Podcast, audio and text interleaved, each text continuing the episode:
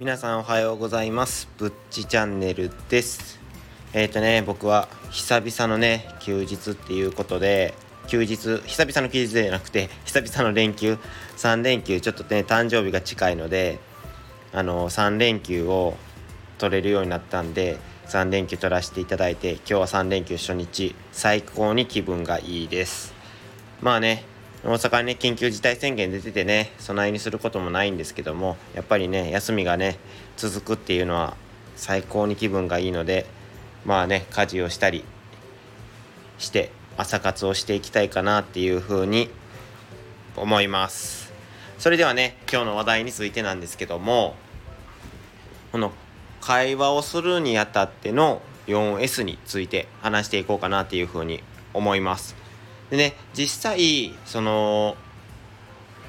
会話が苦手な人って結構いてると思うんですけど僕はね逆によう喋りやなとかよう話すなそんなにとかいろいろ聞かれたりするんですけどそのなんでこんな風にあの喋りやなってなしゃべ人と初対面で話せるのか初対面の人ともよう話せるんですけど僕はね。なんでかなって思った時に別に気には留めてなかったです。それはまあ人それぞれやし別にそれはその人によるもんじゃないのって思ってたんですけど実際はそこには理由があったのかなっていうふうに今日ちょっと思ったあのことがあったのであの話していきたいなっていうふうに思うんですけどまずそう思ったきっかけが今ねあの YouTube 見ててフェルミチャンネルちょっと今確か休止してたんですかねを見てたんですけどなんかえっ、ー、と女性にモテるためのなんか秘訣みたいな男だ男が女性にモテるための秘訣みたいながあってでそれってどんなことがあるんかなと思って興味があってちょっとあのー、見てみたんですけどモテるための秘訣にその好奇心を持つっていうのがあってでそのまああの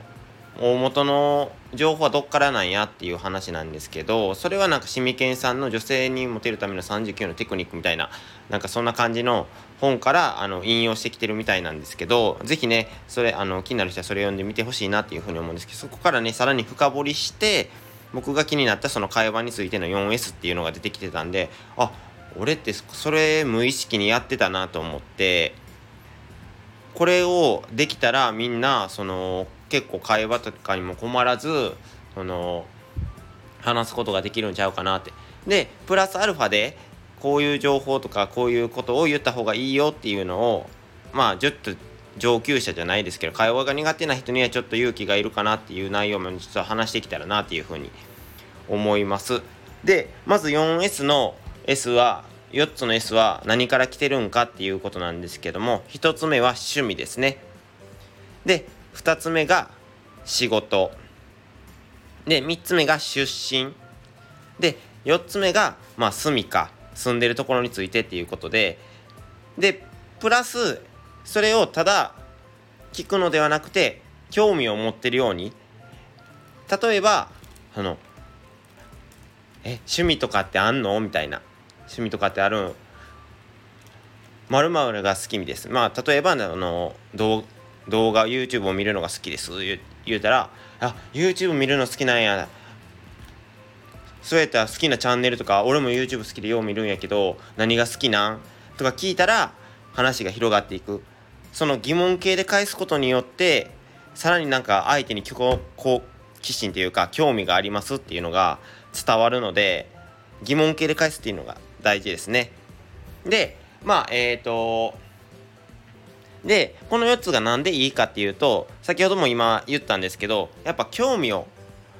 人って興味を持ってもらうことにすごく好意的に感じるんですね。で、その好意的に感じる上での、感じてもらう上でのその 4S っていうのがやっぱり目立った 4S が趣味、仕事、出身、住みかなんですね。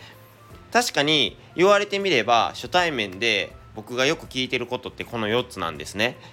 だから結構話もその広がるし盛り上がるしんでいろんな人と、まあ、話すことができてるのかなって自分の中でも思いますね。で一番、まあ、聞いて僕がねもうあの独断と偏見なんですけども今回広げられるなって思うのはやっぱり趣味と仕事ですね。結構これはもう僕の、あのー、独断と偏見も何回も独断と偏見になるんですけどえっ、ー、と趣味はまずベターで誰でも広げられるかなと思います。その YouTube をするにあたっても好きなチャンネルはここのチャンネルが好きです。あそのチャンネル俺も知ってる。そこがいいよね。みたいな。逆に知らない場合でもあそうなんや。俺そのチャンネル知らんかった。どんなことやってんの？とかめちゃくちゃ話題が広げやすいんですね。で趣味もその自分が好きなことについて喋ってるのであここの自分も相手も喋りやすいで自分も興味を持った風に持っていけるっていうので趣味の話はすごくいいかなってでもいきなり「へえはじめましてまると言います」から「趣味は何ですか?」って急に聞いてもあれなんでその前にそのまあ前置きとして持ってきた方がいいのがまあ仕事とか住みかですねそっちの方がその人の最初を知ろうっていうその人について知ろうっていう興味を持ってるよっていうのをまああの何て言うんですか見せつけるというかそのドンとインパクトを持ってこれるのはこの2つのかなと。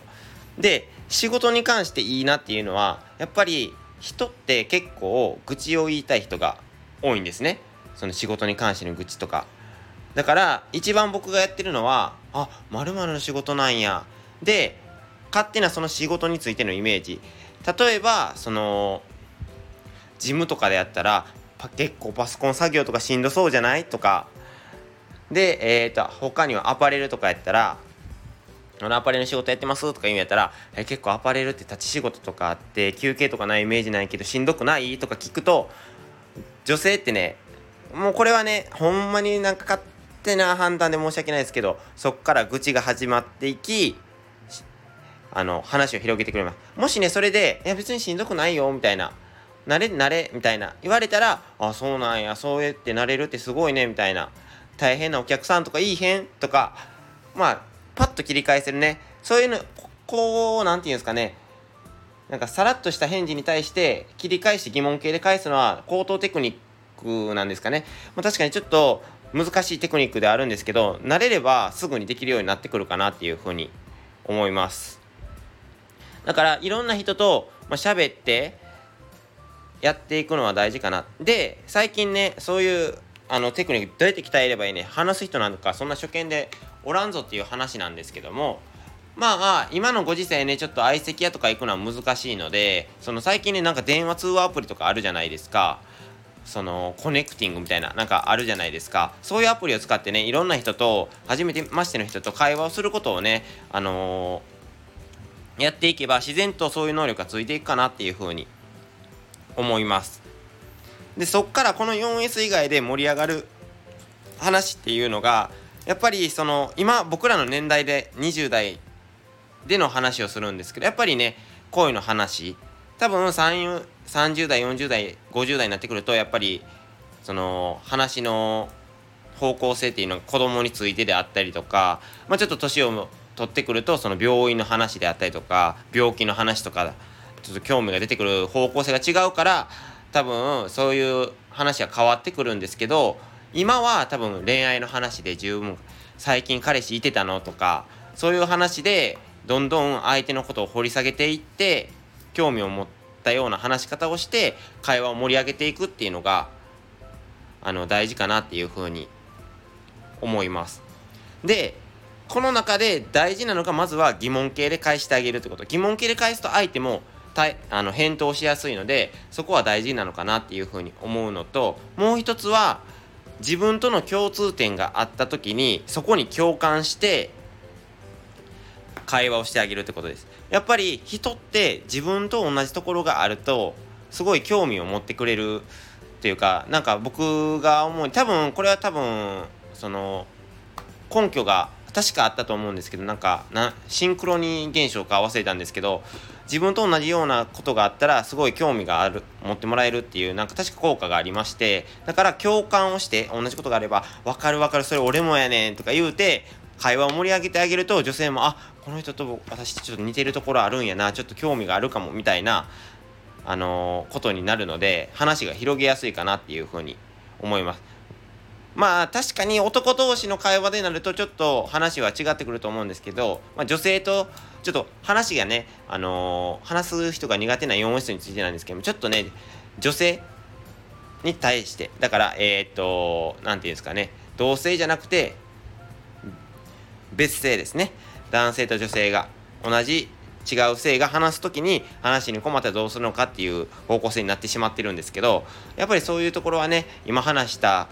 4S とそういう恋愛の話であったりとか年齢に応じたあのマストな話題っていうのが一番盛り上げやすいのかなっていうふうに思うのでここを意識してやっていくと会話がすごく盛り上がってきます。でそっからねあのいろいろなんか自分が無意識のうちに喋っていくうちにあんた喋りやなとか言われるようになってきます。まあ喋りまでいくとねちょっとねあんまり印象は良くないかもしれないんですけどなまあ頑張っていただけたらなっていうふうに思います。まあねだってこういうこの 4S の話をしてるだけでも11分ですからね。だから11分も自分一人だけで喋るのにもう11分も喋ってるわけですからやっぱりね会話を慣れてくるとこういうことも可能になってくるのかなっていうふうに思います。ってことでね、ちょっとね、話がグダグダして 申し訳なかったんですけど、まあ伝えたいことは伝えれたので、まあ良かったかなって思うので、まあここら辺でちょっと切り上げていきたいかなっていうふうに思います。今日はね、会話の苦手な人のための 4S について話したんですけども、またね、こういう、こういう時でどうしたらいいんですかっていう疑問があればコメントに書いていただければ返信させていただきますし、もしいいねと思ってくれた方には、いいね。もしこの僕の話をね、もっと聞いてくれ、欲しいと思った方はね、フォローもしてくれるとすごい嬉しいです。それではありがとうございました。ぶっちチャンネルでした。